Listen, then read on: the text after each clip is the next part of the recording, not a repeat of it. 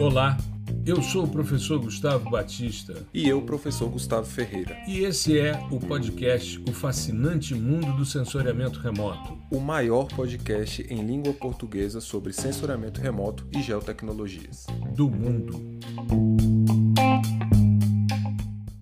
Olá, nós estamos começando mais um episódio do podcast O Fascinante Mundo do Sensoriamento Remoto. Hoje, episódio 138, vamos conversar, eu e o professor Gustavo Ferreira, que já está aqui com a gente na nossa bancada, nosso parceiraço de podcast, de publicações e cursos, enfim, em geotecnologias em geral, além de ser um grande amigo. Nós estamos aqui e recebendo com muita alegria o nosso grande amigo, professor Hermano Falcão, uma figura extremamente emblemática importante para o geoprocessamento brasileiro, e além de ser um amigo muito querido, né, que nos acolheu quando a gente esteve em João Pessoa, uma figura maravilhosa. Eu já queria é, agradecer de antemão a presença do Hermano e hoje nós vamos falar sobre ensino superior de geoprocessamento com o professor Hermano Falcão. Por que isso? Porque Hermano é professor do Instituto Federal da Paraíba, um dos primeiros cursos tecnológicos superiores em geoprocessamento. Então, é dentro dessa perspectiva que nós vamos fazer o nosso episódio. Antes da gente avançar, salientar que nós já chegamos aos 33 mil downloads do nosso podcast. Estamos caminhando aí de forma muito é, promissora para novos episódios, uma nova temporada em breve deve começar. E lembrar também aos nossos ouvintes que nós estamos com aquela masterclass de correção atmosférica de dados Amazônia 1 e dados Cibers 4A. É só entrar no site profgustavobaptista.com.br barra correcal. Correção sem cedilha e tio, porque em site a gente não acentua. E acessar, colocar lá o seu primeiro, seu melhor e-mail, né? e tirar ali uns 40 minutinhos para você assistir a aula, né, anotar os pontos e fazer a correção dos seus dados, acompanhando para aprender. Tá legal? Então, isso daí já está disponível já tem um tempo, a gente vem divulgando. E antes de mais nada, seja muito bem-vindo, Gustavo, Hermano, uma boa noite a todos. Como é que tá, Gustavão? Tudo bem? Fala aí, professor. Fala aí, professor Hermano. Bom, eu estou ansioso, né? Como sempre, sempre quando tem um convidado aqui, a gente fica ansioso para trocar ideia, né? A gente gosta muito de conversar, ainda mais quando o convidado é, é do gabarito do professor Hermano e um amigo também, né? Que está sempre presente aí nas nossas lives, no, nos workshops, enfim, masterclass. E é nos bem legal cursos. trocar nos cursos também. Exato. E vai ser legal trocar uma ideia mais né, mais profunda, mais complexa sobre, sobre esse tema aí, que é um tema muito importante, né? Ensino e geoprocessamento, geotecnologias em geral. Uhum. Tudo bem, irmão? Como é que vai? Um prazer enorme tê-lo aqui conosco. É uma, sempre uma alegria ter você com a gente. Boa noite, professor Gustavo. Boa noite, professor Gustavo Ferreira. Professor, inicialmente, professor Gustavo Batista. É tanto saber... Gustavo, né? É, é tanto é... Gustavo junto que fica confuso, mas tudo bem. Pois é, inicialmente, claro, preciso agradecer demais esse, o, o convite que foi feito à minha pessoa para estar nesse momento rico para todos nós e dizer da minha satisfação, porque a gente está no mundo, como o professor Gustavo Batista fala, no mundo fascinante, uhum. mas estou, estaremos falando desse, dessa questão fascinante do censuramento remoto, do geoprocessamento, mas eu estou, me sinto mais do que honrado com, a minha, com o convite recebido. Tá? porque, e principalmente ali no, na, nesses tempos novos de pandemia, ali no início, uhum. foi quando eu resolvi é, buscar caminhos para atualização profissional e encontrei exatamente nos cursos oferecidos pelo professor Gustavo Batista né, esse caminho de renovação, né, de retomada de conhecimento, de atualização, e ainda mais com uma comunidade riquíssima que ele foi construindo ao longo do nosso país, e, e hoje contando com um, um, um, outro profissional do nível do professor Gustavo Ferreira, que eu tenho acompanhado né, a, a produção, as participações, o crescimento que ele deu a essa instância de uhum. construção do conhecimento online, juntamente com o professor Gustavo. Então, é motivo de muita honra estar hoje com todos vocês, né? Quem nos, e que a gente possa levar alguma informação em relação ao ensino superior de geoprocessamento no Brasil para quem nos ouvir nesse podcast. É, com certeza, com maravilha. certeza.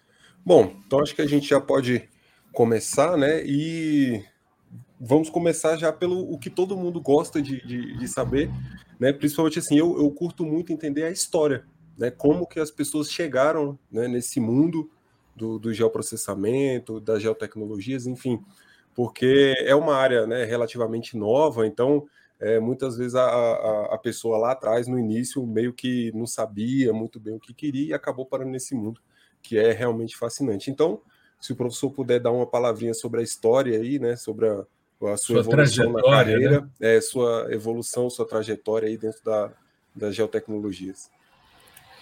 Tá, então vamos tentar, em, um espaço de tempo mais breve possível, né, dizer de, de, de quanto tempo, de 40 não, anos tem... aí de, de caminhada, mas, né, no mundo Mas não se preocupe, viu, irmão? Não se preocupe, porque a gente tem todo o tempo aqui, a gente é que faz o horário, então não tem problema. É claro que a gente não vai detalhar os 40 anos, né, claro. é, hora a hora, minuto a minuto, mas fica à vontade, o tempo que você precisar para a gente entender essa sua trajetória e como é que você né, tá. se aproximou aí, né, contar um pouquinho dessa sua vivência.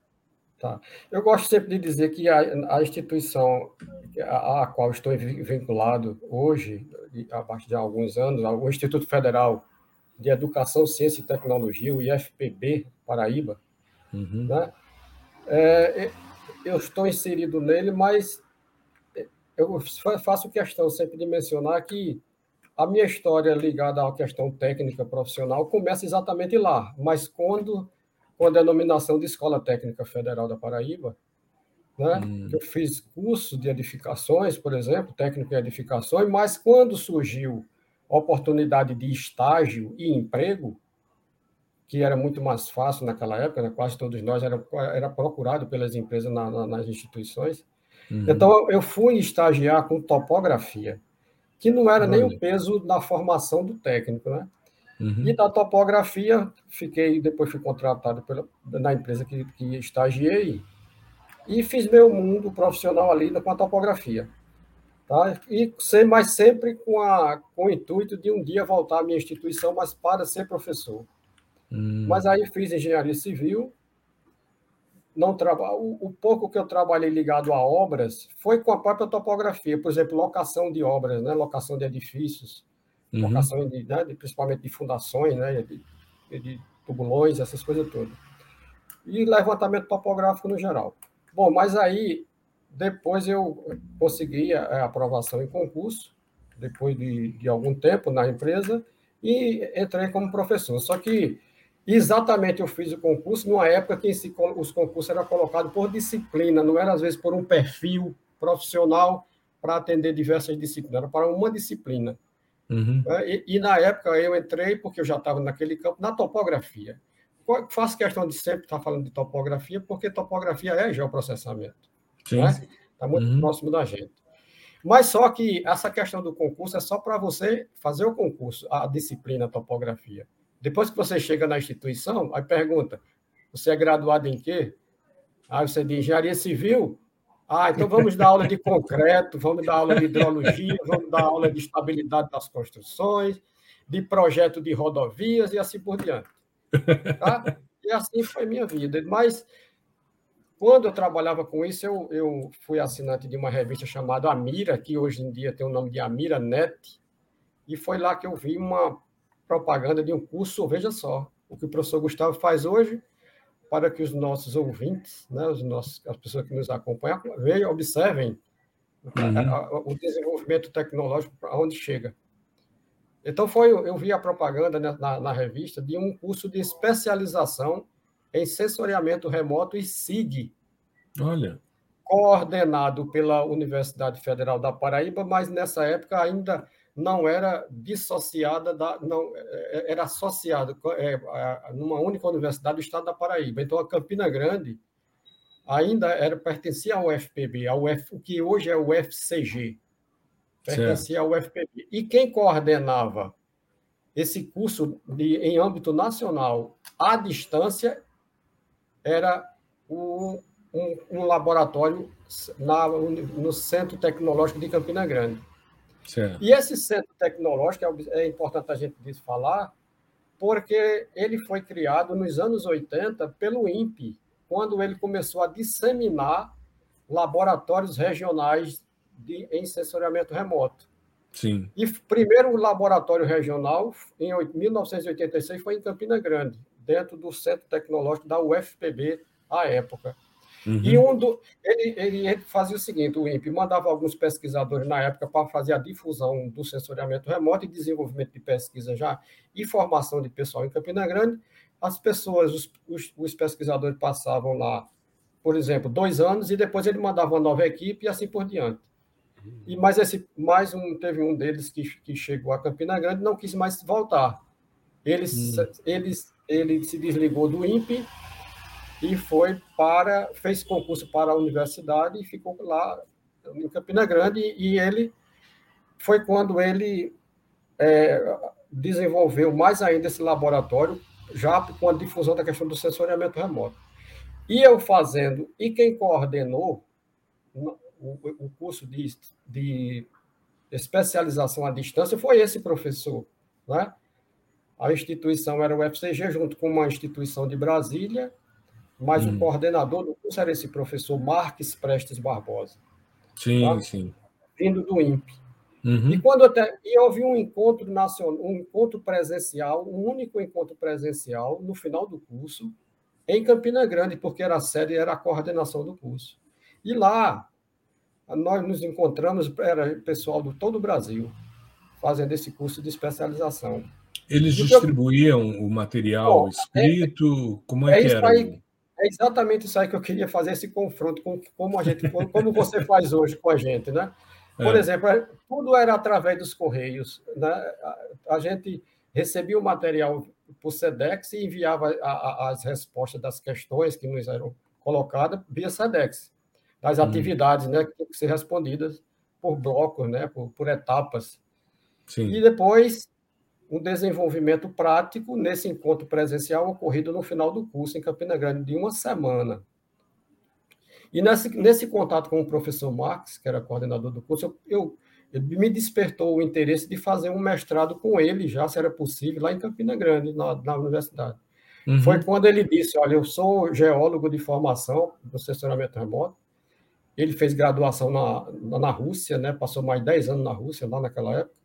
Uhum. E ele disse: Eu sou geólogo de petróleo, mas fiz geologia de petróleo e eu vou. Você é engenheiro civil, mas se você quiser fazer um, um, um mestrado aqui usando sensoriamento remoto, eu vou, lhe vou quase lhe transformar no geólogo, porque a gente foi fazer exatamente utilizando, observem, imagem de sensoriamento remoto, ainda no âmbito, assim, no, no, no formato analógico, imagens fotográficas, papel, né? papel fotográfico, né? Uhum. mas com o estudo indireto das imagens para tentar observar ocorrências de águas subterrâneas em alguns setores ali do Cariri Paraibano, que é uma zona, uma das zonas mais secas do estado, né? Uhum. E assim a gente foi, estudei muita geologia durante. Assim, eu ingressei no mestrado e desenvolvi, passei dois anos lá, concluí o mestrado. E quando eu volto para, para a minha instituição, que ainda tinha o nome de Escola Técnica Federal, uhum um pessoal ligado à área de meio ambiente em João Pessoa é, havia se reunido, discutido a possibilidade de oferecer um curso de geo, em geoprocessamento, coisa que pouco se falava na época. Interessante, esse, né?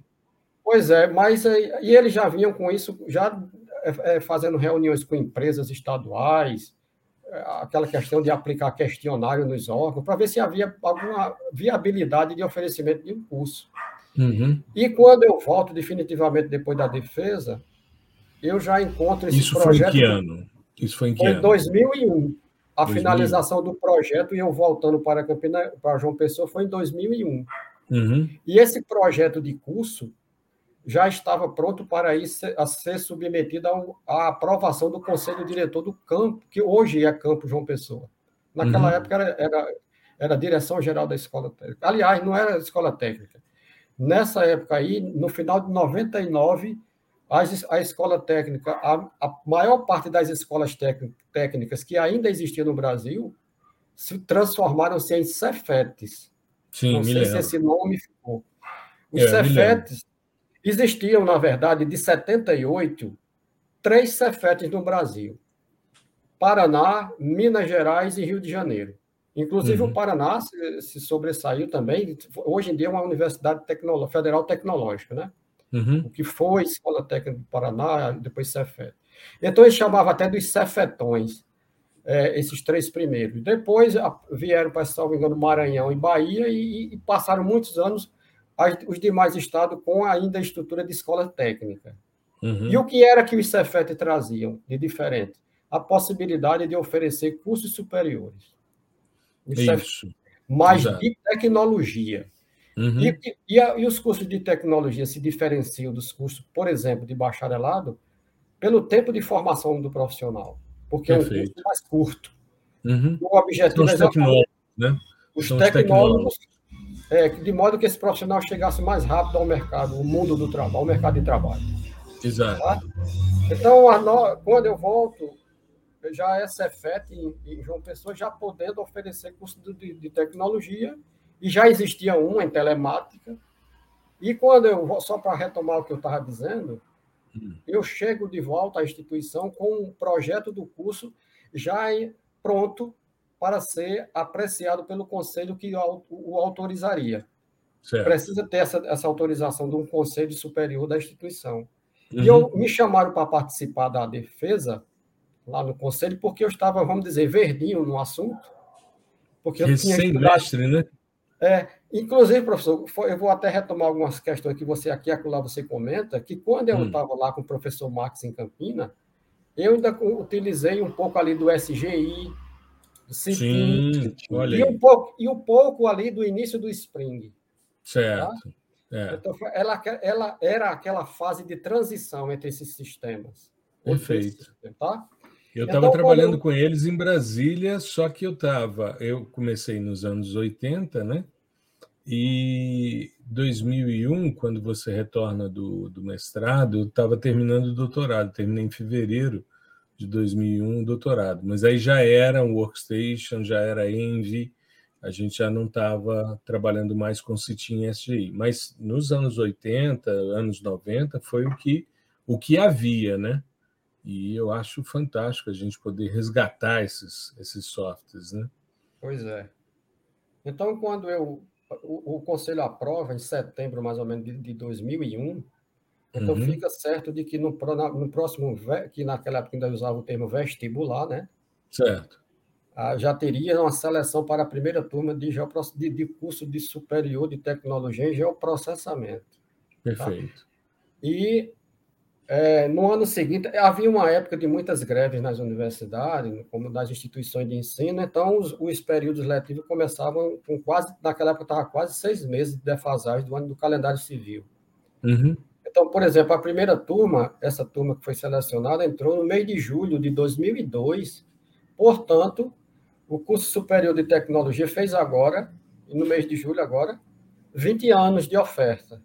Maravilha. Maravilha. Eu, inclusive, fiz uma palestra já no âmbito dessa comemoração aí dos 20 anos, quando eu tive em João Pessoa no início do ano, em março, né? Eu fiz aquela palestra lá no, no Instituto Federal da Paraíba, a seu convite, para justamente como um dos eventos já antecipando esses 20 anos, o que muito me honrou, né? Ah, tá. Da mesma forma, recebê-lo aqui para a gente também foi um momento enriquecedor para todos nós. E, na, e com essa aprovação, do, com essa entrada da turma, eu já tinha, depois da aprovação lá no Conselho, no começo de 2002, já me. É, com essa questão de estar verde no assunto, aquela questão, uhum. mesmo que for ter sido um grupo de, de, de ligado ao meio ambiente, que alguns ouviam falar muito em geoprocessamento, que criaram, né, formataram o curso, mas me convidaram a ser o primeiro coordenador do curso. E nessa, e nessa questão de ser o primeiro coordenador, disseram, você passa ali um ano, depois a gente substitui e tal. Bom. Ah, tá. Isso é só para o, é, isso é só para o convite, né, professor Gustavo? Exato, é sempre assim, né? Não, é. É, é, rapidinho. Logo, logo a gente coloca outro no lugar é. e a gente vai ficando, vai ficando, vai ficando. Eu te entendo. Aliás, quando você comentou a questão da disciplina, fiz concurso para uma disciplina e dei mais 32, eu me lembrei tanto da minha história quando eu entrei na Universidade Católica, fiz concurso para hidrologia e climatologia, maravilha. Quando eu vi, eu estava até informática para engenharia, eu estava dando aula. Aí eu, eu, eu, depois eu contei, eu dei 10 disciplinas diferentes ao longo do curso, né? É, as, as pessoas iam mudando de semestre, aí não tinha professor, aí dizia, vem cá, você não pode falar sobre determinado assunto? Eu falei, claro, vamos lá. Ele estudava, né? tinha uma vivência grande de mercado, enfim, de, de, de iniciativa privada e tal, aí ia dentro dessa perspectiva. Mas eu me, me senti assim muito bem representado na sua fala, sabe? Pois é. E realmente isso aí se confirma tudo que você está dizendo, porque a, a, a questão das, dos cursos, o pessoal pergunta logo, esse curso é reconhecido pelo MEC? Isso é muito comum as pessoas perguntarem essas questões para cursos novos, né? Uhum. Então, para se chegar a um reconhecimento, os cursos têm que ser avaliados pelo MEC. Sim. Qualquer curso superior do Brasil, não interessa se a instituição é privada ou pública. Sendo claro, curso superior, claro. tem que ser avaliado para receber o seu reconhecimento. Isso. Esse de tempos em tempos é feita a reavaliação, né? Exatamente, é uma questão cíclica. Uhum. Isso, isso, se dá na formação da primeira turma. Por exemplo, como o curso é de três anos, então, a, a partir de três anos, então foi quando exatamente o pessoal dizia, olha, o pessoal do MEC daqui a pouco chega, é bom você ficar por aí, né? Você que conhece mais o curso. Isso é, essa é, é estratégia para laçá-lo, né? Isso já é outra estratégia, né? E a gente vai ficando, né? E pior, que porque a gente está na primeira, na, na, fase inicial de criação de curso, é a fase mais difícil, porque você, o curso Sim. não tem infraestrutura pronta. Uhum. Né? E é, isso é normal, porque as disciplinas técnicas são oferecidas um pouco mais à frente, o pessoal, a instituição não vai comprar antecipadamente, por exemplo, montar uma estrutura completa no início de um curso, né?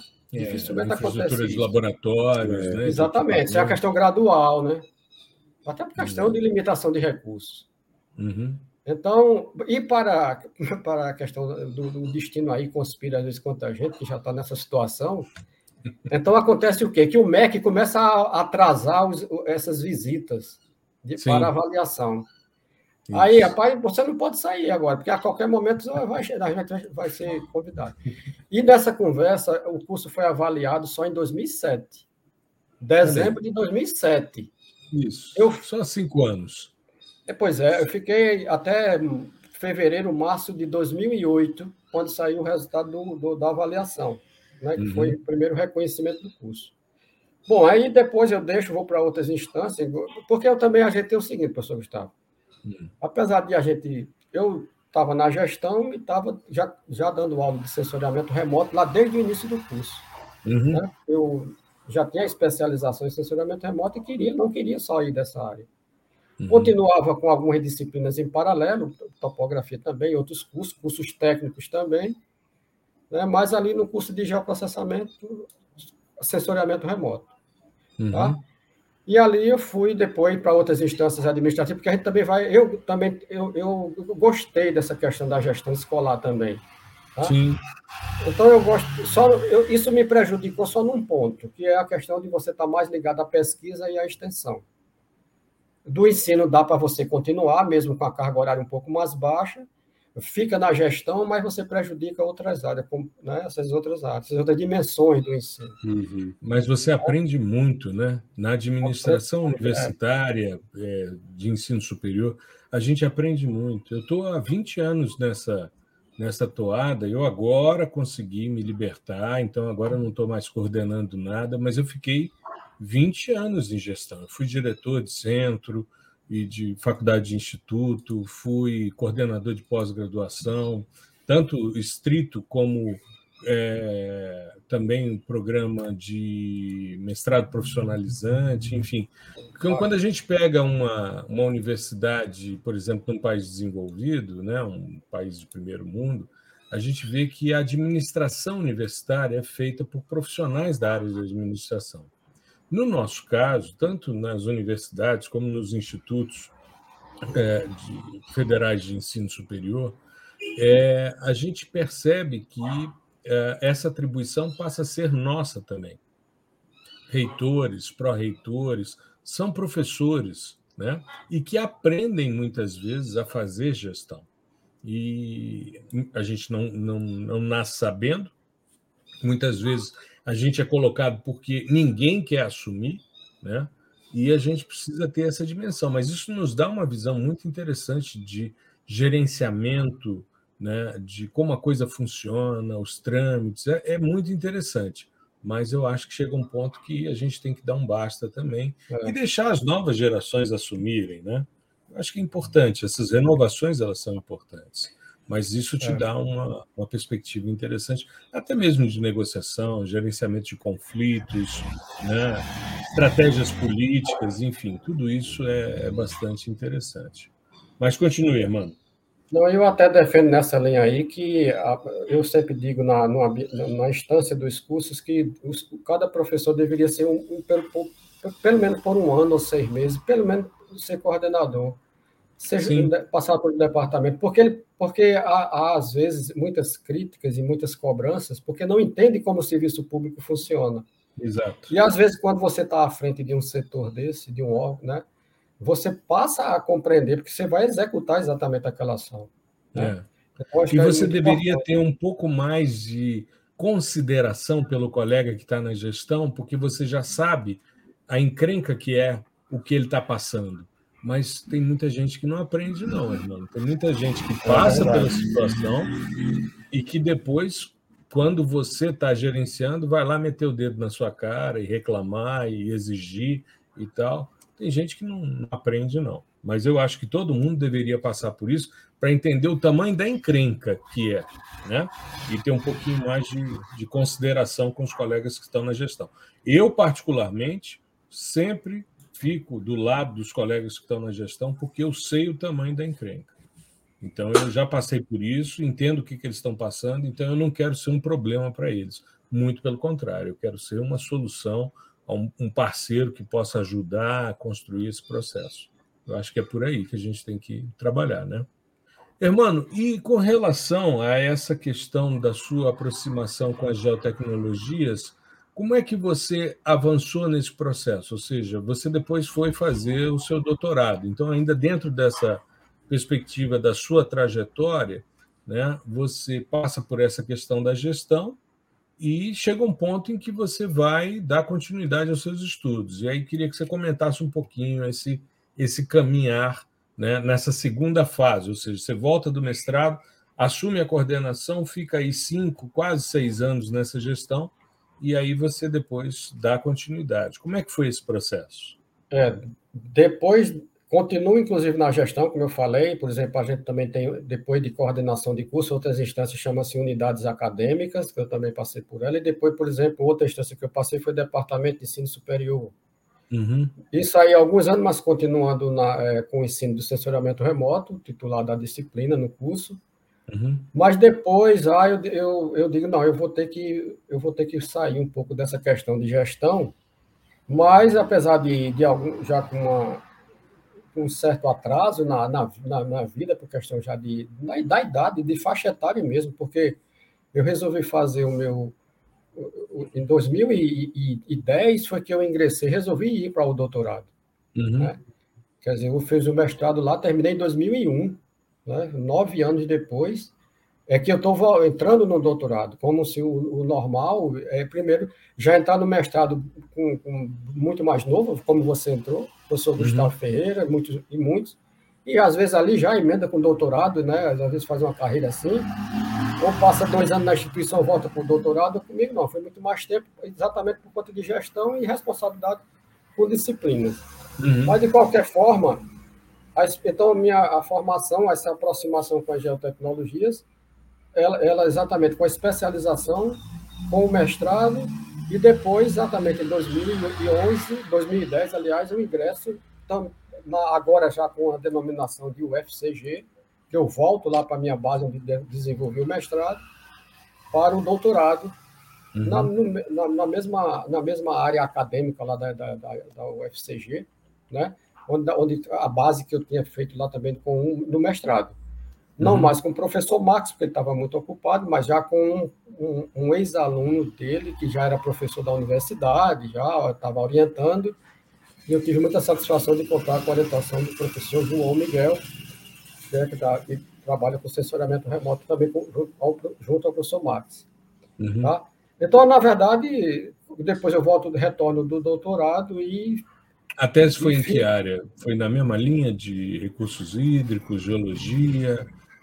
É uma abordagem que a gente não. chama, uma abordagem que a gente chama de multicritério ah, para avaliação de riscos ambientais. Hum, regi... inclusive na, na mesma região onde eu havia tido voltado o meu olhar para o que está ali na, ali na, abaixo, na, nas, nas fraturas das rochas do Cariri, né? Uhum. lá na, armazenada ali, tentar investigar aquela questão.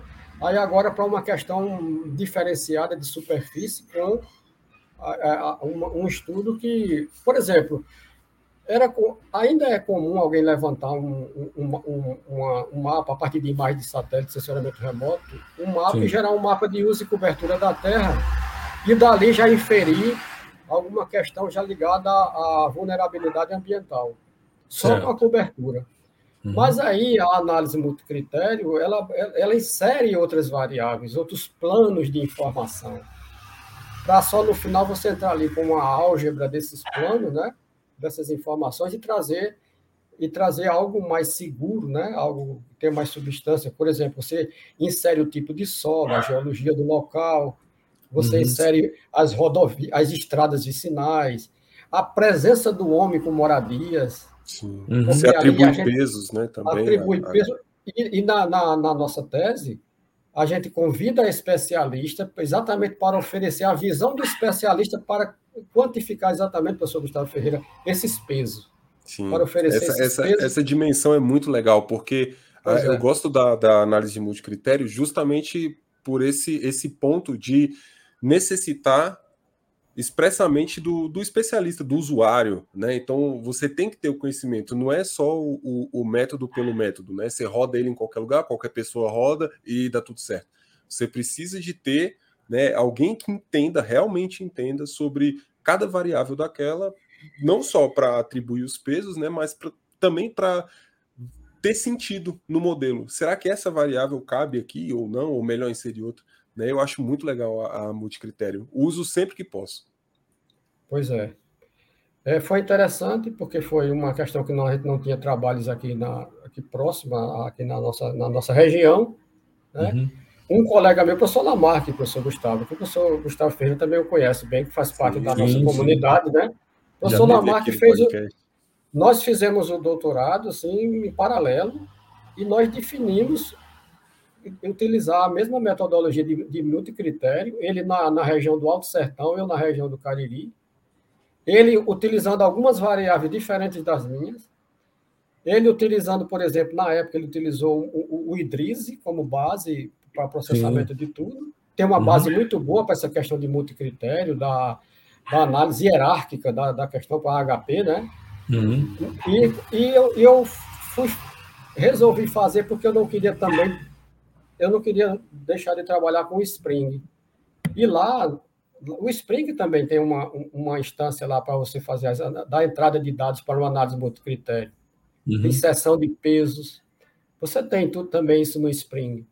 Então eu fiz, fizemos em softwares diferentes e geramos um, um, produto bacana. Podia ter sido mais claro, que podia ser, ser muito melhor, mas eu acho que para a época e para o que a gente tinha aqui, não tínhamos, nós não tínhamos aqui na, na, região, como eu já falei, e a gente trouxe essa abordagem aí na, na tese, né?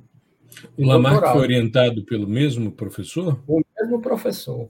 Olha que legal. E o, o, mesmo professor até nos disse assim, rapaz, é, é bom pegar esses camaradas um pouco um pouquinho mais maduros, porque a gente solta, olha, eles, eles chegam, dão conta. Sabe que o negócio vai ficar bom, né?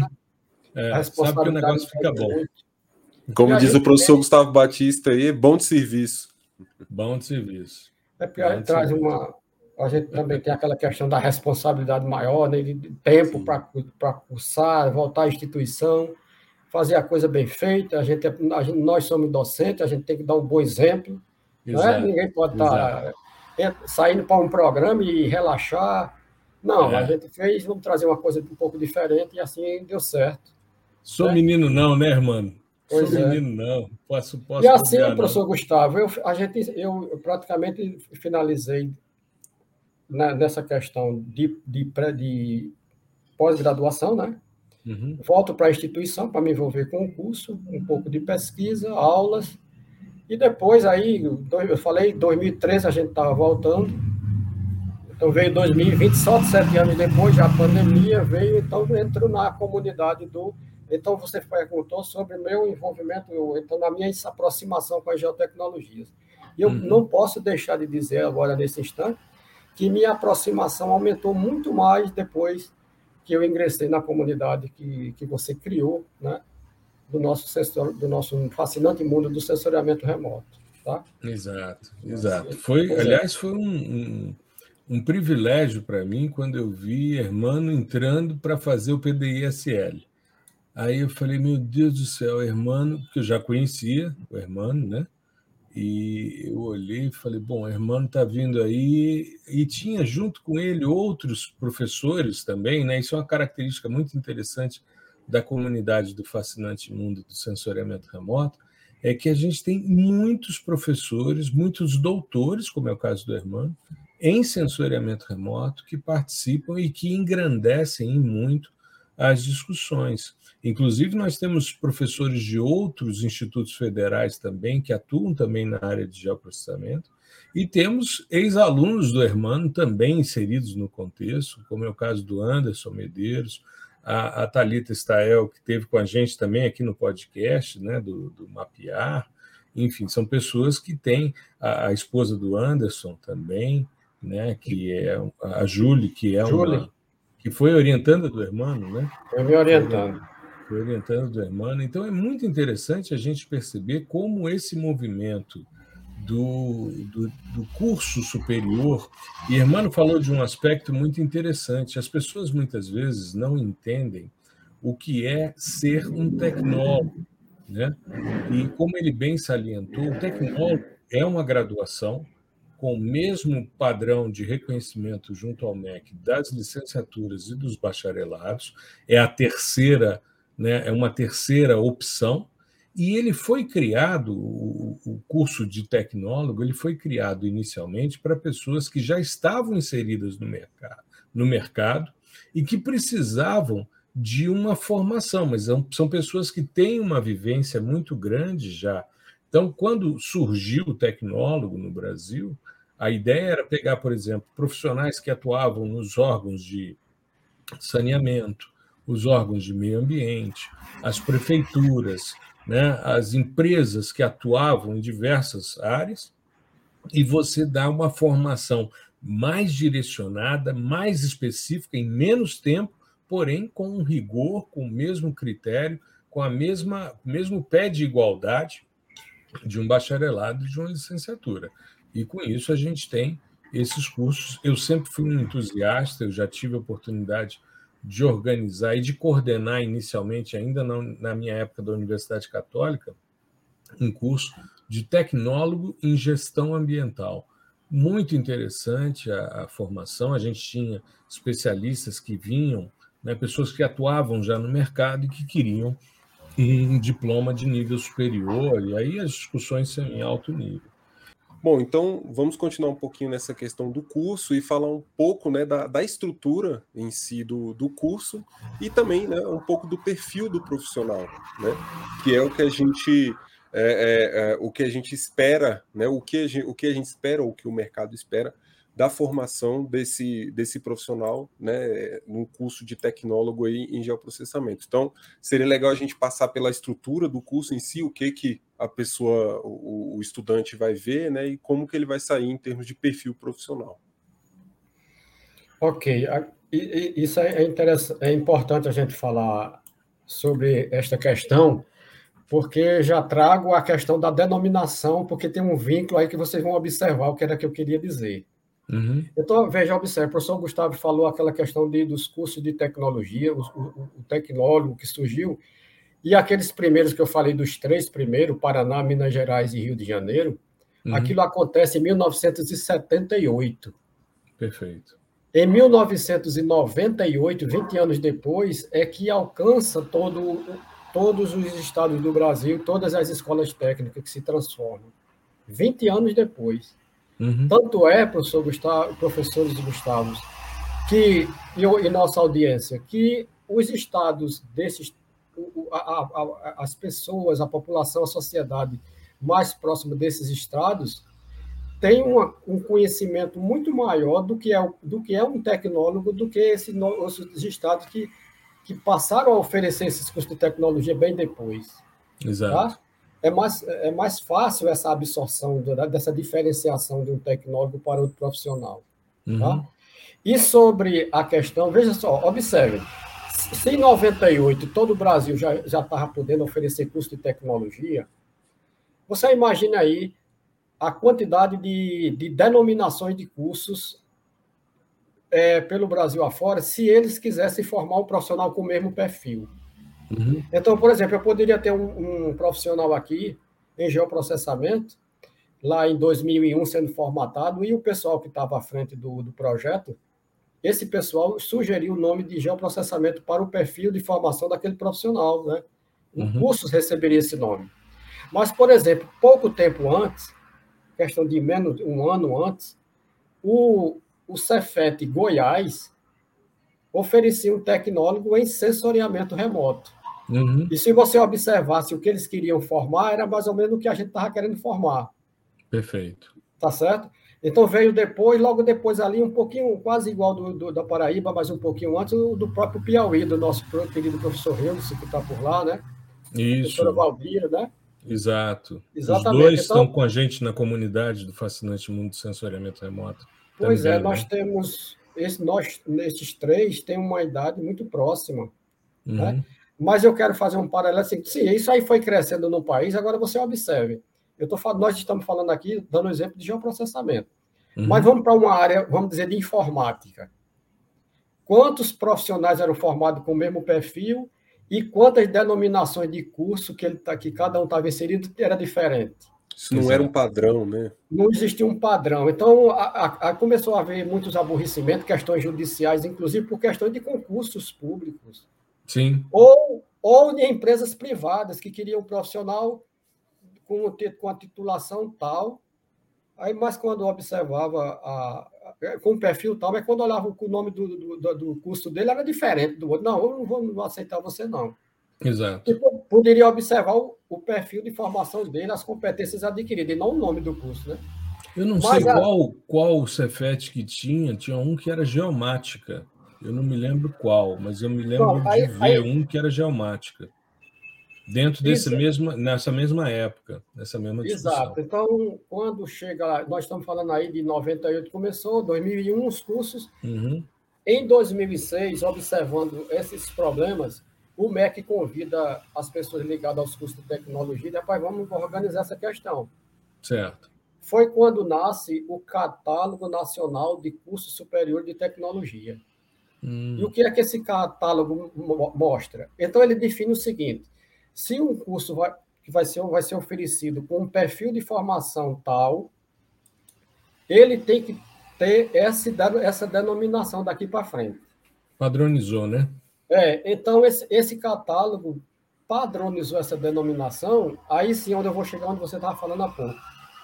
Um, eu não sei se era o que você queria dizer, mas, por exemplo, de Goiás, que era sensoriamento remoto, ele passa. Sim, e outra coisa, o, fazendo um parêntese, o curso para o perfil que a gente estava querendo, para o Piauí ali também, do, do de Goiás ali, o, no, o nome do catálogo foi geoprocessamento, o nome do curso. Então a gente, querendo ah, ou não, acertou. Uhum. Piauí também não mudou, mas o de Goiás ele foi chamado a mudar a denominação. Entendi. Deixou de ser superior de tecnologia e sensoriamento remoto para ser geoprocessamento também. Uhum. Só que isso aí estava assegurado por lei para o cidadão que tinha sido formado, que ele não seria prejudicado, porque ele tinha um documento de, do, do, governo federal que assegurava a questão das competências profissionais serem respeitadas, mesmo uhum. com a denominação diferente do curso. Entendeu? Então, esse catálogo traz a infraestrutura mínima que cada curso tem que oferecer, o campo de atuação, o perfil profissional. Tá? Então, nesse perfil, que a gente coloca lá nos, nos projetos dos cursos, tem que se adaptar a esse, a esse catálogo. Agora, por exemplo, você não você pode ampliar o perfil, uhum. você pode ampliar. Agora, o catálogo ele disciplina como se fosse uma base. Esse mínimo você não pode mínimo, deixar de oferecer, né? Exatamente. Inclusive, a carga horária é mínima. Entendi. A carga horária, só, só, são três cargas horárias que tem nos cursos de tecnologia no Brasil. Hum. 1.600 horas, 2.000 horas e 2.400. Nosso curso de geoprocessamento, ele é de, no mínimo, 2.400 horas. Certo. Até porque é um curso que demanda muita disciplina de campo, né, que tem uma carga horária às vezes mais elevada, né, também tem isso também. Uhum. Aí ele, ele, eles pegaram esses cursos e colocaram, dependendo, porque tem curso que tem uma certa afinidade com outros, né? Uhum. Isso é claro para a gente, né? Então, o MEC, ele no catálogo já também tem definido 13 eixos tecnológicos que eles chamam. Eu vou dar só um exemplo. Uhum. Existe o eixo de infraestrutura, no qual, nesse eixo, o curso de geoprocessamento está inserido. Mas está lá inserido outro curso, curso diversos outros cursos de estrada, existe tecnologia em estrada, pode ter um curso de, de construção de edifícios, pode, e, e assim por diante. É uhum. É, de, é, dentro desse eixo tecnológico. Uhum. Existe um eixo, inclusive tem um eixo de cursos militares, que são Olha, oferecidos só, só, para quem é militar, mas certamente é de instituições militares que oferecem, né? Também. Perfeito, perfeito. Mas o aluno também tem que ser já um militar também para ingressar nesses cursos. Uhum. Mas tem na área de de design e ambiente, de design, aliás, design e cultura, tem saúde e ambiente, tem várias denominações desses eixos. Uhum. E, no, e são 134, acho que no último catálogo, 134 denominações de curso superior de tecnologia no Brasil. O catálogo está na sua terceira edição desde 2016, uhum. e em 2021 estava para sair uma nova edição, não saiu. Está atrasado. Certo. Então, nós teremos aí um pouco de uma, alguma inserção de alguma denominação, às vezes retira outras. Às vezes, por exemplo, o curso de geoprocessamento superior, ele já pertenceu ao eixo chamado de informação e comunicação. Isso pelo peso, eu acho, que o pessoal definiu lá, por conta do peso do sistema de informações geográficas. É. Perfeito. informação. Uhum. Mas depois eles observaram que ele se adequa mais ao de infraestrutura, pelo apoio que oferece, né, talvez. Exato. Então, eu queria fazer essa abordagem porque é importante e eu não sei se você queria que a gente também. É, eu, eu, posso até abrir aqui, aliás, até o arquivo aqui aberto com o perfil profissional mínimo de formação do. Sim. do que a Seria gente chama interessante. De, é, do gente... geotecnólogo, né? Isso. Assim, o geotecnólogo, né? É, é, é, legal, é legal a gente é, abordar essa temática, assim, principalmente, por exemplo, no meu caso, é, eu entrei na universidade em 2009, né, 2009, 2010, e eu não tinha ciência de que existia um curso a nível tecnólogo desde o processamento. E eu entrei na, na graduação já com a, a, o objetivo de né, especializar em geoprocessamento. Então, tem muita gente, eu acho, que ainda tem esse pensamento hoje, né, de que, é. bom, se eu quiser, eu, eu gosto de geoprocessamento, eu quero isso. E se eu quiser né, trabalhar com isso, eu tenho que entrar em algum curso ambiental, ciências ambientais, geografia, geologia, geofísica, enfim, é, uhum. é, engenharia florestal, e acaba deixando um pouco de lado é, essa parte do curso, o, o, geotecnólogo, né, que é muito interessante. E aqui para a gente, né, lógico que eu estou trazendo para a realidade aqui do Distrito Federal, a gente não tem muito conhecimento. É, porque é, é normalmente, Gustavo, é, é, oferecido mais pelo Instituto Federal. A gente tem uhum. o Instituto Federal de Brasília, né, com vários campi, e, mas eu não, não conheço dentro da, da, nossa estrutura um curso de geoprocessamento.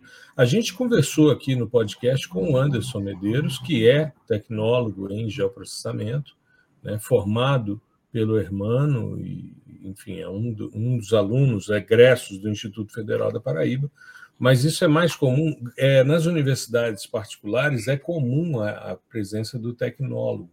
Né? E eu, como fui durante mais de 10 anos na Universidade Católica, eu participei dessas discussões, aí eu tive que ler toda a legislação, avaliei os catálogos até para sugerir nome né, do curso, porque eu montei, como eu falei, tecnólogo em gestão ambiental. Então, tem essa, essa diferenciação. Mas dentro da universidade é mais comum os cursos de bacharelado de licenciatura das universidades federais. Né? Aí os tecnólogos ficam mais voltados aos institutos federais. Né? E é bem, bem interessante essa questão, que atuam tanto no ensino médio como também no ensino superior. Né? Isso é uma, uma questão muito importante. E o ensino técnico é fundamental para que a gente tenha uma nação né, bastante desenvolvida. Né? Um, um país não se constrói só com bacharéis, a gente precisa ter bons ensinos técnicos, né, bons tecnólogos que são nível superior para poder suprir as demandas da, da sociedade, né? Mas, Hermano, comenta aí um pouquinho esse perfil aí, esse profissional do geoprocessamento que vocês formam. O que, que tem nessa ah. estrutura do curso de vocês? O que, que o cara que, por exemplo, está ouvindo a gente, né, normalmente a nossa audiência já é de pessoas voltadas a essas questões, mas como muita gente acompanha na internet as produções de mapas, né, os trabalhos de geoprocessamento, os trabalhos de sensoriamento, às vezes a gente tem uma moçada que está ouvindo e que pode né, despertar o interesse pelo curso superior é, de geoprocessamento. Comenta um pouquinho aí para a gente, para a gente entender essa lógica. Ok. Eu vou pedir somente a, a nossa audiência, você que está nos comandando, professor Gustavo, que, para fazer mais uma observação sobre ainda a nossa linha de raciocínio anterior. Perfeito. Porque, porque você está certo nessa questão das universidades privadas oferecerem muito mais curso de tecnologia. Isso é realidade. Uhum. É. é. aqui, tanto aqui na Paraíba, em João Pessoa, em todo, em todo o Brasil. Tá? Uhum. E outra questão, em, paralelo ao Catálogo Nacional de Curso Superior de Tecnologia, lá em 2006, a primeira edição, também uhum. foi editado um catálogo de cursos técnicos. Sim. Também para disciplinar essa questão também. Uhum denominação, perfil e tudo mais.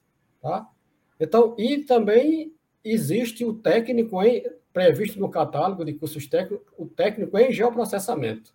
Perfeito, perfeito. Tá? Apesar de ter técnico em topografia previsto, técnico em estradas, tem técnico em geoprocessamento também.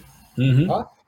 E quanto ao perfil, eu vou porque o do nosso curso é muito próximo ao que está o perfil, até porque a gente tem que respeitar esse, esse documento claro, oficial. Claro. Uhum. Então, o que está previsto no perfil, o que, o que o perfil fala de é, o que o catálogo fala do perfil, é que esse profissional tem que ter um perfil profissional, é, porque ele é capaz de supervisionar, coordenar, orientar e executar levantamentos georreferenciados de imóveis urbanos e rurais em uhum. consonância uhum. com a legislação vigente. Também, esse profissional aplica ferramentas de sistema de sensores remotos, gerencia, gerencia o tratamento, análise e interpretação de dados, e também está capacitado a oferecer vistoria, realizar perícia, avaliação e emissão de laudo e parecer técnico em sua área de formação. Esse é o perfil previsto no catálogo. Maravilha. Para o tecnólogo de geoprocessamento. Maravilha. Tá? Onde ele pode atuar? O catálogo também oferece assim, essa possibilidade. Ele traz um, um geral do campo de atuação. Por exemplo, empresa de planejamento, desenvolvimento de projetos, assessoramento técnico e consultoria, uhum. empresas e organizações com atuação em geoprocessamento e sensoriamento remoto, institutos e centros de pesquisa, instituições de ensino mediante formação requerida pela legislação vigente. Perfeito. Tudo isso está colocado no documento oficial, né, editado pelo governo federal através, eh, via Ministério da Educação. Uhum. Tá? O, o, técnico em geoprocessamento seria uma formação de ensino médio, né? Ensino médio. Ensino que, médio. E o médio, o, o, o médio ele pode ser numa modalidade que a gente chama de integrado, porque uhum. é, é, aquele que se integra, o aluno, ao, ao, mesmo tempo que ele faz o seu ensino médio, ele faz um curso técnico em paralelo. Uhum. Perfeito. Por isso, que, por isso que entra a palavra aí, integrado. Uhum. Mas o curso também pode ser oferecido no, na forma, no formato subsequente. Ele pode já, um, um, camarada pode já ter terminado o ensino médio, pode estar no, no, no, mercado de trabalho ou não, mas ele tem um curso médio completo, ele pode fazer um curso, ingressar no curso técnico e passar, por exemplo, um ano e meio na instituição, fazendo um curso subsequente. Perfeito. Dois perfeito. anos no máximo. Uhum. Tá certo? Não, perfeito. Maravilha. Maravilha. Eu acredito que seja, no geral, né, em relação ao catálogo, que essa informação eu, eu, depois de algum tempo no curso, lá, não faz muito tempo, que eu, eu, eu, chamei a atenção do pessoal, olha, vamos inserir uma disciplina de introdução ao geoprocessamento no curso, no primeiro período, primeiro para aproximar com alguma linguagem mais técnica, o que é que vem pela frente, dizer para o aluno que chega. Uhum. Mas eu gosto de dar essa disciplina, porque essa parte dessa história que eu estou contando aqui para vocês faz parte de. Eu, eu resolvi colocar na ementa. Por exemplo, o profissional que está entrando no curso, ele tem que saber o que é um curso de tecnologia, o, de onde vem essa questão. O catálogo, eu, hoje, por coincidência, eu dei aula sobre esse catálogo. Uma parte da aula foi falando sobre o catálogo para a turma que está ingressando agora. Isso é bacana. Uma, uma, é. uma, aula sobre a própria estrutura do, do, do curso, né? É, porque o cara chega perdido, né? Aí é. ele tem que se apropriar, né? Do que, que ele vai fazer, do que, que ele vai ser. É isso, eu acho fundamental isso. Eu falo sobre a instituição. Começo do lado do MEC. Falo da instituição, a parte, é, a existência das administrativas acadêmicas ligadas ao ensino, até chegar na coordenação dele está. Depois vamos para o curso, né? Falamos desde, desde o catálogo, falamos de perfil profissional, para ele ficar já sabendo do perfil dele. Uhum. Mostramos, depois a gente, sequência, a gente vai mostrando a matriz do curso, o que é, por, uhum. quais, por, por onde ele vai caminhar né, ao longo do curso, e assim por diante. Maravilha. Aí o cara se apropria, é né? É. Se apropria. O cara se apropria, entende o que, que ele vai fazer, ou seja, isso é fundamental. Eu acho que todo curso, toda primeira aula tinha que ser um acolhimento aos estudantes para dizer: olha, seja muito bem-vindo, é isso que a gente vai te oferecer, são essas as suas instâncias que você pode atuar, você pode agir dessa maneira, a parte de extensão funciona dessa forma, ou seja, a pessoa se, é, é, se interagir né, com a, a, a, instituição e ir se apropriando aos poucos. Eu, eu confesso a você, mano, eu quando entrei na universidade, eu fui aprovado para fazer geografia, eu e Gustavo somos geógrafos pelo mesmo departamento, eu acho que na época dele as pessoas já tinham um pouco mais de preocupação nesse sentido, mas eu fui jogado dentro de uma, de uma lista, já tinha uma, uma grade horária previamente estabelecida, matriculado, e o meu primeiro contato com a, a, universidade foi numa disciplina que o professor deu uma aula e eu não entendi nada do que o cara falou. Depois virou um grande amigo meu, né, uma pessoa que eu admiro muito, mas ele falando sobre é, aspectos filosóficos da evolução do pensamento geográfico, eu falei, misericórdia, o que, que eu estou fazendo aqui? Né? Eu, assim, lançado. Aí depois eu fui bater um papo com o coordenador de graduação, que depois veio a ser meu orientador de, de TCC, um grande amigo, falecido há alguns anos atrás, professor Mário Diniz. E aí, aí sim, ele virou para mim e disse: Olha, meu filho, para você ser um bom geógrafo, você precisa entender disso, daquilo, daquilo outro tal. Um bate-papo informal na sala da coordenação. Mas se isso fosse um acolhimento no primeiro dia de aula, eu não teria ficado tão perdido. Eu me lembro de me matricular em coisas que não faziam sentido algum, porque faltava alguém chegar e dizer: olha, vá por aqui, vá por ali, vale a pena você ver isso, você ver aquilo, isso é importante para a sua formação, isso não vale a pena e tal. Então, eu acho muito bacana ver que você faz um trabalho como esse com os estudantes que estão chegando, depois de tanto tempo na coordenação, depois de tanto tempo, né, esse, esse zelo para as pessoas que estão chegando, porque é você querer fazer pelos outros aquilo que você gostaria que tivessem feito por você. Eu acho muito, muito interessante. Sim. E o nosso, queria... para complementar, o nosso campus, o nosso campus a, a, a, usa o, o, verbo acolher ainda, uhum. pela, pela característica dele de, de, oferecer cursos técnicos, e lá chega pessoa de 13 anos, né? Sim. Então, então, essa questão vem lá das, das escolas anteriores, das denominações anteriores, que nós somos uma instituição que agora, no dia 23 de setembro, aliás, 23 de setembro próximo, completam 112 anos, né? De, de, de, diferentes denominações, mas que tem uma cultura acumulada aí, né? Claro, claro. Então, principalmente de escola técnica ali, então você a instituição preservou essa questão de até para os alunos de cursos superiores fazer uma acolhida na primeira semana, mas é mais uma informação de do que a instituição pode oferecer em termos gerais do campus uhum. e na parte do curso especificamente o coordenador acolhe para mostrar um pouco do laboratório, mas esse outro tipo de informação, documental, vamos chamar assim, né? Uhum. Esse daí não é passado. Aí foi quando a gente inseriu no curso, já faz bastante tempo, e eu gosto demais de falar sobre isso. Depois a, gente acrescenta, depois a gente acrescenta nessa mesma disciplina uma abordagem bem superficial sobre as diversas tecnologias que ele vai encontrar no curso. Perfeito. Tá? Uma degustação, né? É, exatamente. Uma degustação. Olha, isso daqui é SIG, isso daqui é topografia, isso daqui é sensoriamento, vai fotografia. Todas aquelas tecnologias de aquisição de dados, né? Fontes, algumas, fontes, algumas bases onde ele encontra algumas, algumas fontes de, de, de produtos, né? De, dados, de dados, já alguma questão ligada a isso aí. E eu vou lhe dizer um negócio, irmão. Se você fizer uma análise você vai perceber que isso tem uma importância muito grande para reduzir a evasão. Os cursos que apresentam hoje grandes evasões são aqueles em que os professores não estão nem aí para os estudantes. Aqueles que olham e falam: não, o cara que se vire, ninguém fez isso por mim e tal. Eu falo porque eu dou aula num curso noturno na universidade, desde o início, faço questão acho que é extremamente importante. Eu dou introdução ao processamento de imagens para esses meninos. Agora a gente vai começar a discutir a possibilidade da inserção da, da extensão.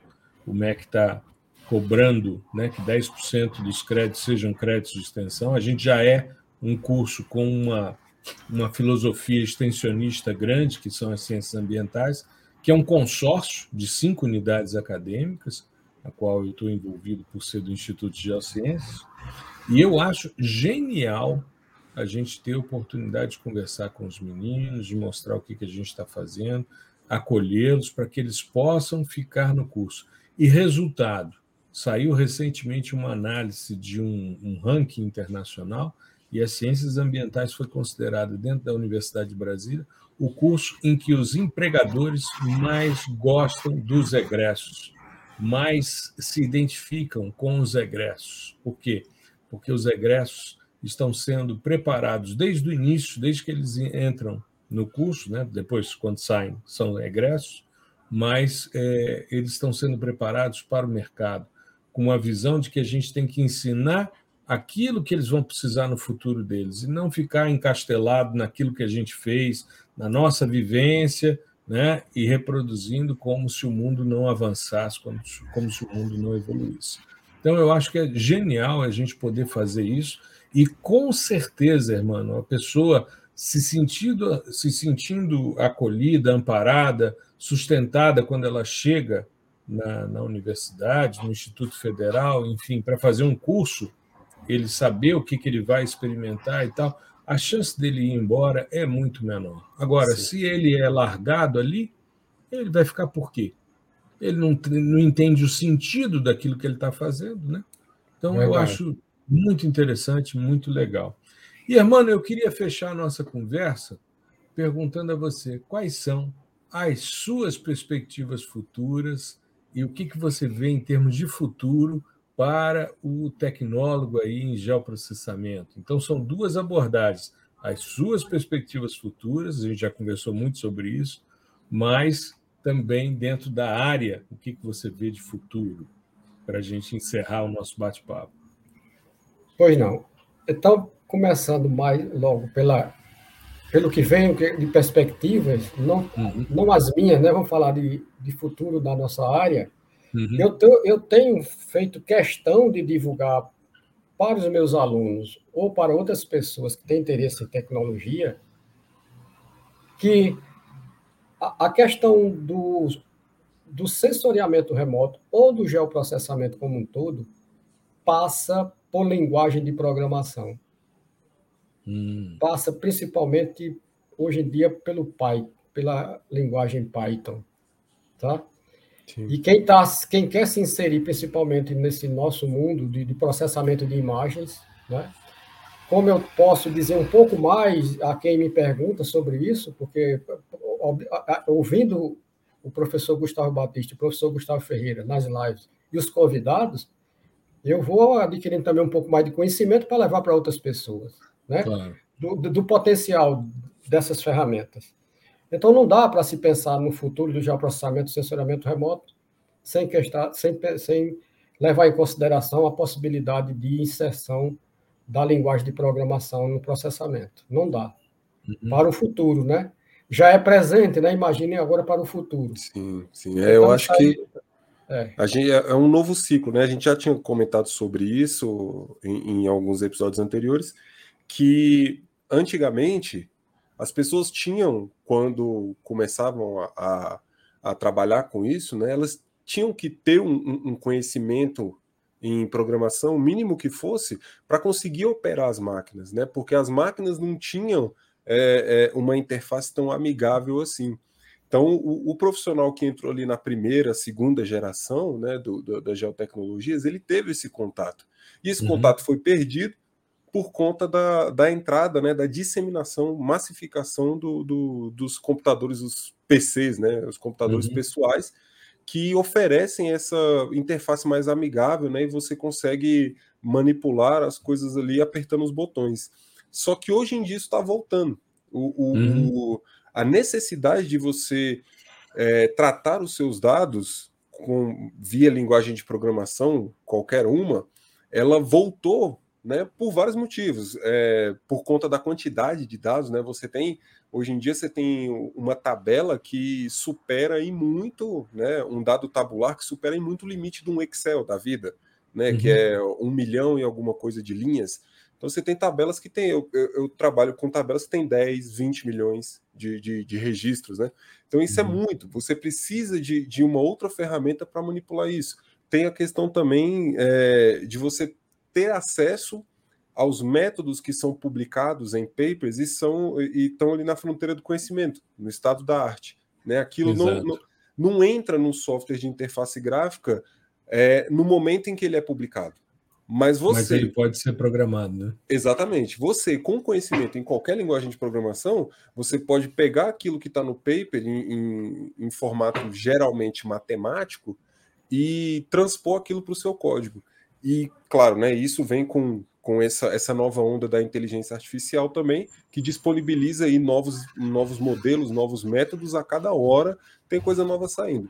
Então, uhum. isso é, popularizou é, não o uso, mas a, a, potencialidade e a necessidade de você utilizar esse tipo de coisa. Então, é, eu acho que em pouquíssimo tempo a, a, o conhecimento de programação de linguagens de alto nível vai ser incorporado à grade curricular dos nossos cursos, né? É, aqui não só do, do, dos IFs, né? Não só cursos é, tecnólogos, mas também dos cursos superiores de, de, de, da área ambiental, né? Porque a gente tem né? Existem cursos que já, já têm introdução à programação, programação para geociências, por exemplo, mas é um Exato. pouco restrito. Né? Uhum. Não engloba todo Exato. mundo. E eu acho que vai o, o, o, futuro próximo vai ser a incorporação dessas disciplinas. Né? E no curso de geoprocessamento, desde a sua formação, que ele já tinha, por exemplo, uma, uma disciplina no, no início do curso chamada, por exemplo, lógica de, programa, e, lógica, lógica de programação e algoritmos. Maravilha. Depois você tem uma outra chamada linguagem de programação, que na verdade foram utilizadas, eu acho que talvez o C++, ao longo do tempo. Mas hoje nós temos outras disciplinas com linguagem, já desenvolvimento de código, mais à frente do curso, mas que essa de, de, do, início do curso de linguagem já é voltada assim, já utilizando o Python. E as lá da frente de programação com, com Python, tudo isso a gente já tem no curso há bastante tempo, tá? De formação.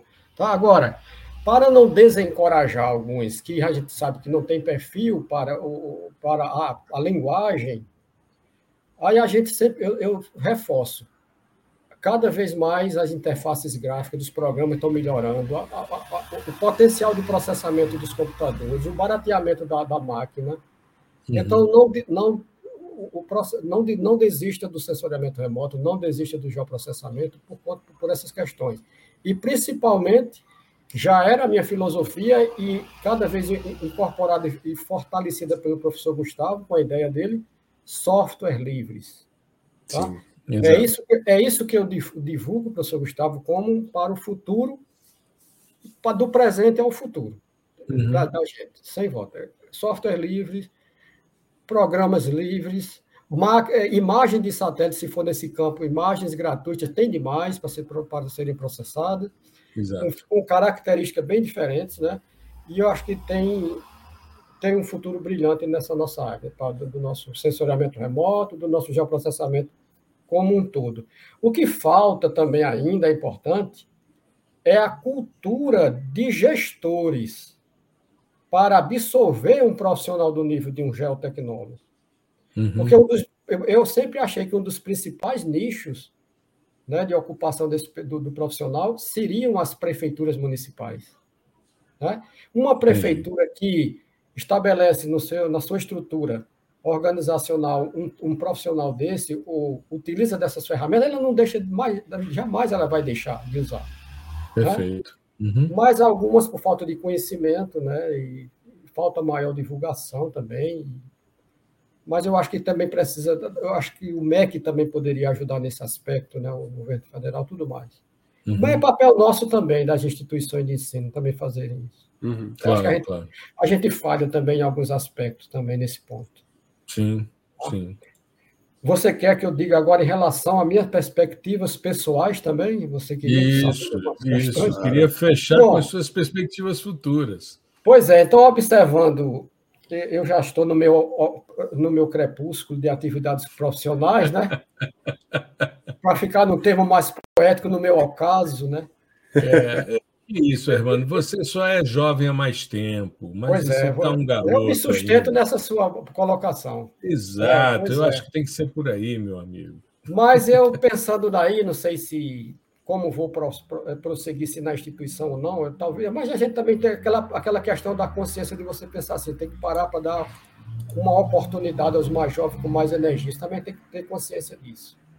Mas eu até também, ampliando um pouco desse espectro de, de conhecimento, eu também estou, terminei agora mesmo um curso, uma carga horária até razoável, de, de, sobre os drones, né? Hum. sobre a utilização de processamento de imagens de drones, ligado hum. já ao drone, topografia com drones. Né? Ah, perfeito. Está voltando ao início. Pois tá é. Voltando ao início da topografia. Agora com a nova abordagem, agora às vezes desestimula por conta da, da banalizar, às vezes, o uso do drone, né?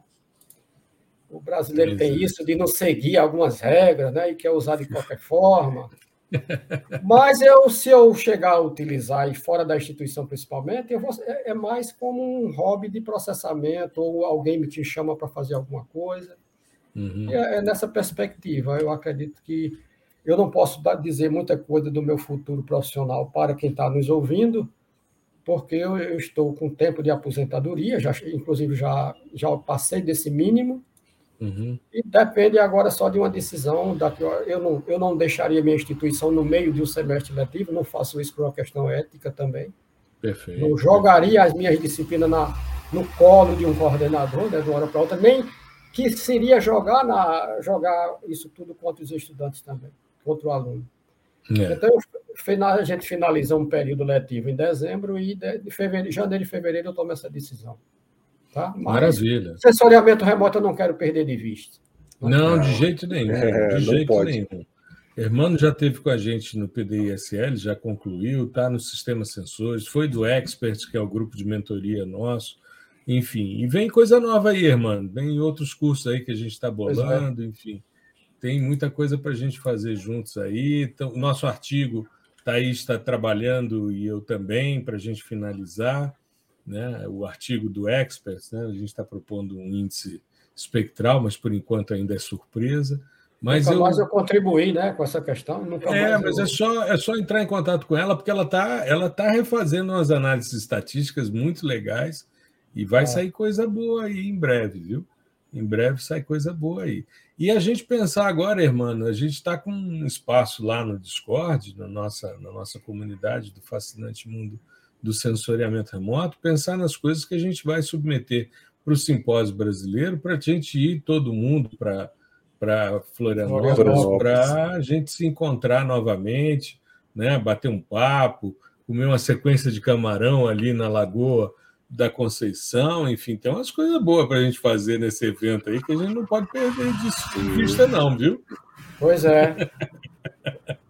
Vamos né? tentar né? isso, vamos fazer. Vamos, vamos pensar em umas coisas aí para a gente fazer, submeter uns artigos, né? Gustavo e eu, a gente está aí fervilhando umas ideias é, e tal. Já tem umas quatro ideias aí. Exato, e é só o, botar O problema está sendo organizar, né? Para colocar tempo. elas em desenvolvimento paralelo. É, o dia tinha que ser um pouquinho maior, né, Gustavo, para a gente conseguir Puxa, é. isso. À noite, principalmente, né? Não, só que eu não queria esquecer de, de, aproveitar essa oportunidade, porque eu converso mais com o professor Gustavo Batista, uhum. mas para dizer para o professor Gustavo Ferreira e dar os meus parabéns pela excelente didática que ele tem, que ele tem abordado no curso de PDI com Python, né? porque é uma questão que, se você também não tratar com esse respeito a quem está do outro lado, quem está começando, você pode perder ali um seguidor, perder um aluno, perder um profissional que está querendo se formar naquela área. Uhum. E eu acho que você tem muito potencial, inclusive para. Não, não, professor Gustavo vai, vai concordar comigo de prosseguir nessa, na, na docência futuramente. Tá? Exato. Eu não, quero Gustavo... parabenizar pela competência técnica e pela essa questão didática também que ele não, tem. Muito obrigado. É, é, um, é uma descoberta, né? Na verdade, eu na verdade, nunca pensei nisso, mas eu sempre eu sempre aprendi muito com né, é, outras pessoas, seja na comunidade, online, sem nunca ter visto a pessoa, ou é, contato direto, vídeos e tal. E tive a sorte de ter mentores que explicavam e, e, e faziam isso muito bem, com muita didática. Então a minha ideia é tentar deixar o, o, o assunto, o tema ali, o mais claro possível, assim como foi passado para mim. Né? Então, aí eu não sei, conjunção de fatores, aí sorte, mas eu consegui absorver muito bem essa, eh, essa parte né, de didática e tal. E, e, minha ideia é repassar da maneira mais clara possível. E é, é claro que a gente sempre tem um, toque de mestre, né? Então, o professor Gustavo sempre é, é, fala comigo essas questões, porque são pessoas que estão né, diariamente ali no, no, na sala de aula e tal, entendem muito mais a cabeça do, do estudante do que eu. Né? Uhum. Então, algumas coisas, por exemplo, que a gente costuma deixar é, é, de lado ou passar batido, porque a, a, a, gente acha que o estudante já sabe. Né? Mas o, o, legal é você ir passo a passo, inclusive aquilo que ele pensava que sabia. Não, isso aqui eu já sei, mas quando você mostra o detalhe, né, tem nuances ali que a pessoa não costuma deixar um pouco de lado e acaba pegando quando a gente passa né, essa explicação um pouco mais detalhada. E dentro da minha área, então, que é um assunto que costuma ser um pouco cabeludo, né, para o pessoal que não tem muito contato, é, a gente tem que ter mais cuidado ainda, né, porque você está ensinando uma linguagem para uma pessoa, né? É, é, uma, é uma outra forma de. É né, uma de alfabetização. Se... Né? Isso, é uma, uma outra forma de se expressar, né? Você está se expressando com uma máquina, né? Na verdade, não é bem isso. A gente acaba descobrindo que a gente não programa para a máquina em si, e sim para outros programadores, e até para você mesmo no futuro, né? Pra, uhum. Que a máquina não está interessada se você escreve bem ou mal. Mas o, o, o, outro programador que você vai mostrar o código, ou você no futuro, tem que saber o que, que você fez. Então a gente tem esse. É, tem tido esse cuidado e vai com muita calma e tem, tem tido o, ótimos feedbacks assim do, do pessoal é, falando principalmente dessa parte de, de ser ali, sabe, um passinho de cada vez, né, é, passinho de formiga nesse, nesses assuntos que são mais conceituais, e o pessoal acaba entendendo e eles mesmos de, é, deslancham aí depois, né, quando pega o básico. Acho que o importante é passar o conceito, os fundamentos para a pessoa e depois de um tempo ela mesmo consegue raciocinar e caminhar sozinho. Eu vou fazer um, uma consideração aqui inclusive em homenagem ao professor Mário Diniz, que a gente falou mais cedo, que foi meu, meu orientador de graduação. E foi meu professor o, também. É, o Mário foi um geógrafo brilhante, um cara fantástico, assim, morreu muito novo e deixou muita saudade, né? Um cara muito importante. E se eu sou acadêmico hoje, eu devo isso a ele e a mais duas pessoas especificamente, que foi o meu orientador de mestrado e o meu co-orientador de doutorado, que são duas pessoas muito importantes, inclusive um deles, o professor Paulo, é, Paulo Menezes, que é da primeira geração de sensoriamento remoto, que foi quem me ensinou a ser é, da área, né? quem me, me colocou em contato com a área. Mas o Mário me ensinou a ser geógrafo. E eu me lembro, o Mário ele tinha uma, uma característica, ele ele era um cara muito formal dentro de sala de aula, ele entrava, fechava a porta, ninguém mais entrava, ele tinha, um, ele tinha uma formação britânica, ele tinha feito doutorado na Escócia, então ele era, apesar de carioca, né, que é um povo muito acolhedor e tal, Mário tinha uma, um formalismo britânico que destoava do carioca natural, né, normal, né? E aí eu uma vez eu, ele me chamava toda sexta-feira às oito da manhã, eu estava na porta da sala dele ele já estava dentro do gabinete, aí quando dava oito horas ele abria a porta, me recebia e ia tomar os pontos que ele havia passado na semana anterior, as leituras de livros em inglês na área de recursos hídricos, que era a área dele. E um dia eu perguntei para ele, professor, queria entender por que, que o senhor gasta tanto tempo comigo. Ele disse, meu caro, a gente observa em sala de aula as pessoas que valem a pena. E a gente não joga pérolas para os porcos. Então a gente seleciona algumas pessoas e a gente investe nessas pessoas porque a gente sabe que mais à frente elas vão dar retorno. E me recordo quando eu assumi o Centro de Estudos Avançados Multidisciplinares da UNB, eu fui para uma, uma missa de sétimo dia da esposa de um outro professor nosso, e toda a velha guarda do meu instituto, do, do meu departamento, estava lá, todos os professores que foram meus professores. E eles ali reunidos, eu tinha tomado posse naquela semana, né? E todos tinham participação em centros ali dentro do CEAM. E aí o, os professores comentando, e aí o Mário virou e disse: Ah, o Gustavo agora é diretor do CEAM. Aí uma professora virou e disse: é, o Gustavo foi um bom estudante. Aí o Mário virou e disse: Não, o Gustavo foi o melhor estudante que nós tivemos. Eu fiquei tão lisonjeado com aquilo e aí, irmão, pegando o gancho da sua fala com relação ao Gustavo, eu digo a você, o Gustavo foi provavelmente o melhor aluno que eu já tive. E com isso, quando eu bati o olho nele em sala de aula, quando dava aula para ele, eu dei, aula, dei, uma aula presencial para ele, e veio a pandemia. E depois nós ficamos quatro semestres tendo aula sequencial. Quando eu bati o olho no Gustavo, na primeira vez que ele apresentou um trabalho de um exercício que eu propus, que ele trouxe em Python, a estruturação, eu falei: esse cara tem um futuro brilhante. E ele vale a pena. É o cara que eu abriria a porta às 8 horas da manhã para recebê-lo, para discutir ciência com ele, como a gente vem fazendo aqui no podcast. Sim. Né? Eu é sou um cara. o horário, né? Não é o horário e a forma. E a forma, né? Que agora é. não precisa bater na porta, agora recebe o link e entra né, no estúdio. Mas Gustavo é, para mim, é o melhor aluno que eu já tive. Isso, assim, indiscutivelmente. Né? E eu tive Obrigado. muita gente boa, e eu investi em muita gente, e tem muita gente despontando no mercado, mas o Gustavo é especial. Então, quando você faz esse comentário, irmã, eu endosso assim embaixo que o Gustavo realmente é um diferencial nessa, nessa questão e é um profissional. Eu disse a ele, o dia que ele começou a, a, ser tratado como professor Gustavo Ferreira foi quando eu disse a ele: estou lhe alçando a condição de professor, porque hoje você Verdade. é um docente. Entendeu? Verdade. E ele teve, ele teve com o potencial dele a felicidade de encontrar nesse caminho dele e a sorte também essa, essa, essa instância da sua comunidade, professor Gustavo Batista. Né? Exatamente. Que abriu essa janela para, para, para a competência dele se encaixar ali. Né? E a valorização que o professor Gustavo Batista oferece para aproveitamento desse potencial. Então, os dois, eu acredito, parabéns né, por essa questão. Maravilha. Muito obrigado, muito obrigado mesmo. Fico, é fico... absurdo, assim, para mim. Para mim é muito, ainda é muito surreal, né?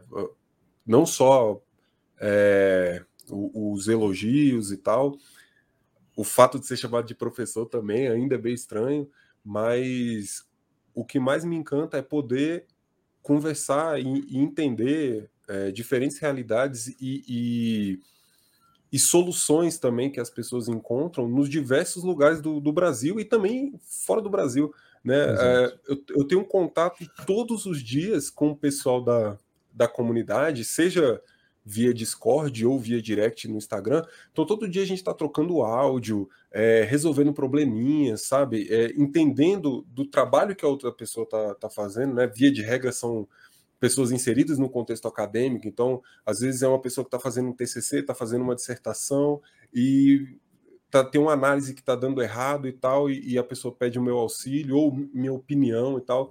E isso para uhum. mim é muito legal, porque eu conheci muita, muita, muita gente, muita gente boa, né, que acabaram que acabou que se tornaram amigos, né?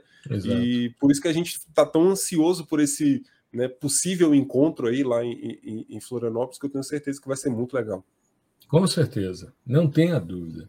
E isso é ensino superior de geotecnologias, que a gente contou hoje com a presença do grande professor Hermano Falcão. É, é Hermano, quando aparece nas nossas lives lá no chat, é, é uma comoção, a moçada já se manifesta, porque sabe é, da autoridade que Hermano representa ah, nessa bondade, questão. Bondade sua, professor. Não, é. jamais, irmão. Eu sei do seu potencial e da importância que você tem para o ensino do sensoriamento remoto no país. Isso não é pouca coisa, não. Tem muita Obrigado, gente boa formada por você e que está fazendo um trabalho muito bacana, né? como o nosso amigo Anderson Medeiros, que é um dos grandes divulgadores de geoprocessamento, e todos os outros que eu citei aqui, e aqueles que eu esqueci, me perdoem, mas estão no coração do irmão e na nossa é, no, no, nosso respeito né, pelo trabalho de divulgação do, do geoprocessamento de forma geral. Moçada, eu queria agradecer a todos vocês que nos, nos, ouviram até agora, que ficaram aqui com a gente. É sempre uma alegria ter né, um, uma pessoa tão bacana como é o Hermano, que é um amigo que eu tenho, que a vida me trouxe. Eu tenho um, um carinho muito grande.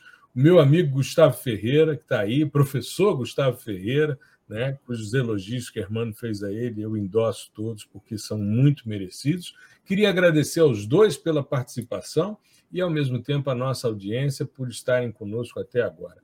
Uma boa semana a todos. Hermano, se você quiser fazer suas considerações finais, fique à vontade e a gente encerra o nosso episódio 138, Ensino Superior de Geoprocessamento, com o grande professor Hermano Falcão. Pois é, professor, como eu disse no início, de me sentir honrado com, com o convite e muito mais honrado com essa construção desse diálogo, né? De que a gente amplia a visão do, do nosso da, da, formação profissional no Brasil, né, em geoprocessamento. Uhum. E eu, em relação à nossa amizade é, é recíproca, né? E, to, e, o respeito também recíproco, tá? O respeito ao professor, pelo professor Gustavo Ferreira, apesar de jovem, é, né? pouco, pouco tempo, filhos pouco tempo de convívio, né, é virtual, inclusive. O professor Gustavo ainda teve o prazer de ter um contato físico, né, professor? Isso. Então, pessoal, físico, pessoal. Então, é, é, uma, é, um prazer estar nesse diálogo, tá? Uma oportunidade única para mim, tá? Dessa ambiência prazerosa, né? É, e eu fiquei muito honrado com esse convite e muito obrigado pela oportunidade. Maravilha. Eu, e um obrigado a toda a nossa audiência né, também por nos acompanhar. Sim, sim. Com certeza. Vamos nos organizar para eu e Gustavo e, e as respectivas irmos para João Pessoa para lhe fazer uma visita, irmão. E essa vida ruim, né? João Pessoa, aquela cidade assim desagradável, aquela praia assim com água morna, né? Aquela comida no mangai. Estamos fazendo propaganda aqui, mas vale muito a pena, vale. né, Gustavão? A gente precisa se organizar para a gente fazer uma visita, irmão, para a gente conhecer o Instituto, você conhecer o Instituto Federal da Paraíba, Sim. o curso né, no, tecnológico. Observar a cidade lá de cima, né? Exato, tem um mirante fantástico que Hermano me levou junto com o Lamarck para a gente né? ver. Exato. Acho que são 50 andares, o lugar é difícil, né?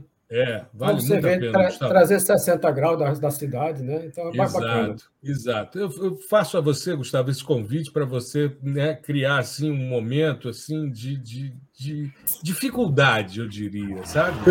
De visitar o Hermano em é. João Pessoa. Aí a gente sai para jantar com o Anderson também, que é um grande Maravilha. amigo, muito querido. Vamos nos organizar nesse sentido. Vamos, né? eu sou doido para conhecer lá. A gente Sejam merece. A gente Sejam merece, Gustavo. É isso aí. Moçada, fiquem bem, se cuidem. Uma boa semana a todos. Um grande abraço. Um abraço. Um abraço, pessoal. Um abraço. Até mais. Tchau, tchau.